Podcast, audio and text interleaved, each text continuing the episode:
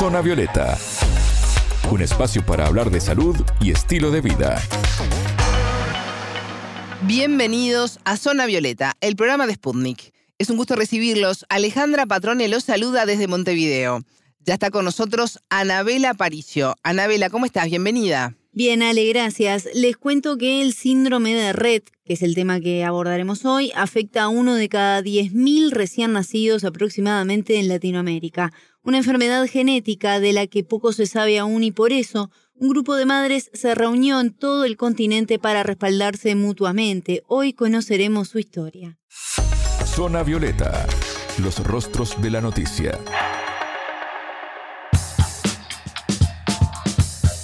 El síndrome de Red fue detectado por primera vez en 1965 por el doctor Andreas Red en Australia.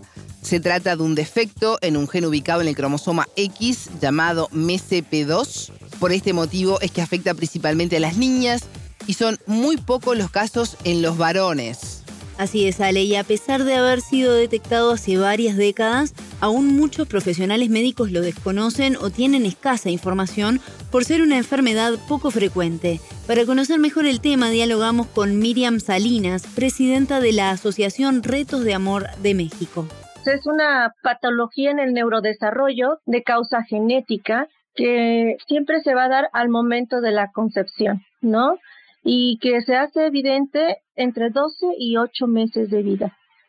Y la evolución que tiene esta va generalmente, se manifiesta a través de la pérdida parcial o total de las habilidades lingüísticas, problemas motores, algunas nenas afectadas y varones afectados no logran caminar, existe una disminución del contacto visual, pérdida de la funcionalidad de las manos, ya que siempre tienen una estereotipia en donde siempre están como con un lavado de manos constante y tienen movimientos repetitivos, entre otras complicaciones como epilepsia, problemas gastrointestinales, problemas del sueño, apneas. La verdad es que se va complicando eh, constantemente conforme van en diferentes etapas de su desarrollo y esto es una condición que afecta no nada más a niñas, sino también hay varones, aunque en un pequeño porcentaje. La dificultad de acceso a los diagnósticos es un gran problema a la hora de comenzar el abordaje de cualquier enfermedad. Pero en este caso, en el síndrome de Red, ¿cuál es el panorama en Latinoamérica? Para diagnosticar esta enfermedad, Ale, es necesario un estudio genético que muchas veces se envía a otro país como a Estados Unidos. Esto implica que la familia deba recurrir a una clínica privada, pagar un alto monto y esperar varios meses por el resultado. Mientras que en la salud pública esto puede demorar hasta 6 u 8 años. Así lo imagínense cuando estamos hablando de un niño de un año, una niña de 10 meses que no sabe qué le pasa. Bueno, así aparte estas situaciones las han confirmado desde la organización Red Latina, que está integrada por Miriam y la chilena Jessica Cubillos, cofundadora de la Fundación Caminamos por Ellas y Ellos, Síndrome de Red Chile, y ella en particular nos contó un poco más sobre este tema. Nuestros países de Latinoamérica no existe mayor data, no existe mayor información, inclusive hay mucho desconocimiento desde los mismos profesionales del área de la salud, por lo tanto a veces la familia nos volvemos expertos porque empezamos a golpear puertas, nos empezamos a conectar así como estamos ahora contigo, las organizaciones de Red Latina, y ahí vamos recogiendo información que nos permite empezar a educarnos como familia, que aquello también es relevante también poder compartirlo en el fondo. Nosotros como familias pasamos por lo que se llama la odisea diagnóstica, vamos deambulando de un especialista a otro, porque cuando es un red clásico, más complejo, suele confundirse con una parálisis cerebral o en su efecto, si es un poquito menos agresivo y es un red atípico, suele confundirse con autismo. Por lo tanto, lo gatillante es poder lograr un especialista que pueda guiar a la familia, pero además hacer un estudio genético. Para entender mejor la realidad a la que se enfrentan miles de familias, vamos a conocer la historia de Fernanda, que es la hija de Miriam, que hoy tiene 15 años, pero a los 10 meses su madre comenzó a notar que algo pasaba con la pequeña. A los dos años, después de esta odisea médica, como comentaba Jessica, que vive en muchas familias, fue que lograron dar con el diagnóstico? Una regresión muy, muy rápida en cuanto a todas sus habilidades motoras, por lo menos en el caso de mi hija fue así, en un mes casi perdió todas, el habla, el uso propositivo de las manos, mi hija nunca caminó, pero el querer gatear, ¿no? Y te das cuenta que va perdiendo de una forma sumamente rápida, no entiendes por qué, y también con lo que inició ella, que se hizo muy evidente la epilepsia, ¿no? No sabíamos ni siquiera que era una epilepsia o lo que le estaba sucediendo, pensamos que eran pesadillas, con manifestaciones autistas, constantemente estaba ausente y con un muy, muy poco bajo muscular, parecía pues toda ella como una muñequita. Y eso fue lo que los, los primeros signos de alarma, desde que tenía 10, 11 meses que empezamos a ver que había un retraso como para caminar. Dijimos, bueno, hay niños que ya esta edad ya caminan, mi hija sigue gateando, ahí fue la primera alerta. Al año, un mes, empezamos a ver que tenía unos despertares muy agresivos y temblaba y pensamos que eran pesadillas y después más tarde vimos que era, eh, pues, que tenía descargas eléctricas. Al año cuatro meses ya se hizo muy evidente que las habilidades que había adquirido se habían perdido muy rápido y a los dos años, cuatro meses fue cuando tuvimos un diagnóstico. El diagnóstico no se da en el sector salud, en todo lo que es México, este diagnóstico genético es muy caro, como en la mayoría de los países latinoamericanos. En aquel momento se mandó a Estados Unidos a través de un hospital privado, gracias a que teníamos un seguro de gastos médicos mayores, porque si no hubiera sido imposible. Fue un ir y venir de doctores, están buscando un diagnóstico.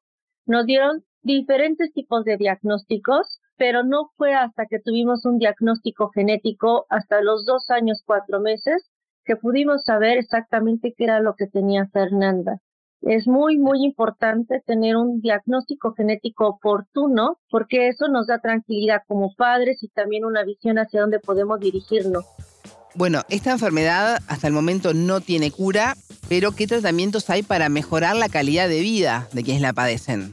Si bien depende de la situación de cada niña, sí es necesario mantener varias terapias que también son de difícil acceso en algunos sistemas de salud, principalmente los públicos, y otro problema al que se enfrentan es el envejecimiento, pero de los padres y conjunto con el crecimiento de las niñas, porque a cierta edad, ya siendo jóvenes, como le está pasando a la hija de Miriam, por ejemplo, pierden la cobertura en algunos centros de apoyo terapéutico. Y Miriam nos contó un poco más sobre este aspecto.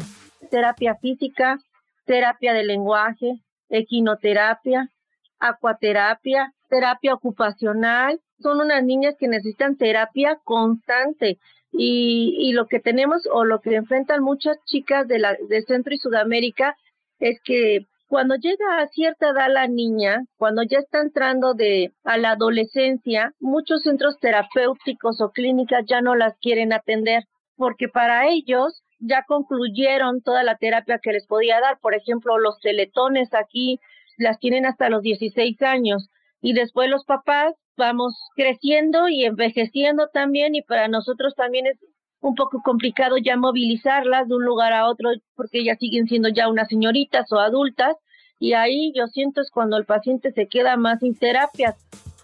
Bueno, qué duro lo que estábamos escuchando, Anabela, y si tendremos que ponernos a tiro como sociedades en, hacer enlaces y poder mejorar muchísimas situaciones que se están viviendo.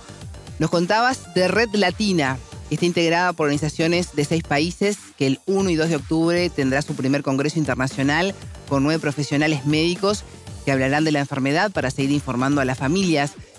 ¿Cómo nace esta organización, Anabela? Octubre es el mes mundial de concientización sobre el síndrome de Red y por eso se realiza esta actividad en esta fecha y también elegimos este tema para compartir hoy. La organización tuvo origen en 2020. Miriam y Jessica se encontraron en las redes sociales. No sabe bien cuál encontró a la otra, pero sí lo que recuerdan fue la emoción de ese poder compartir, aunque haya sido virtual, porque cada una está en una punta del, del continente, ¿no? Pero a pesar de todo eso, gracias a la tecnología, pudieron compartir justamente lo que estaban viviendo, entendían lo que decía la otra y también recibían ese, esa comprensión y esa empatía de saber que se entendían de qué lo que bueno, ¿no? que hay otro que está pasando por lo mismo además. Exactamente, y qué importante que es para las familias eso, sin dudas. Allí comenzó esa idea de empezar a formar bases de datos sobre lo que ocurre en América Latina, porque como contaban ellas, toda la información que hay viene de Europa o desde Estados Unidos y son realidades distintas a las que vivimos en nuestro continente. Entonces, así comenzó este trabajo de esta red, Red Latina, que tiene ya a ocho organizaciones que la integran. Se sumo también gente de Colombia que está también viendo la idea de formar una organización en este país. Y nos cuenta un poco más precisamente Jessica. Nace de esta necesidad de verdad profunda de conocer la realidad de otros países a nivel de Latinoamérica, saber qué estaba ocurriendo, por ejemplo, en Argentina. Sabemos que Argentina tiene una ley de enfermedades poco frecuentes, algo que muchas de nosotras eh, aún no tenemos en nuestro país. Chile está al debe en ese sentido, sobre todo en el área de los derechos de las personas con discapacidad. Entonces, la idea era justamente poder compartirnos esta información que nos podría de alguna manera favorecer, enriquecer, para que también nosotras eh, en los distintos países que nos encontramos pudiéramos incidir en las políticas públicas de nuestros respectivos países cada una de nosotras representa una organización, representa familias con realidades diversas, por lo tanto, eh, tratamos de entregarnos información que nos permita, vuelvo a repetir, educar a las familias.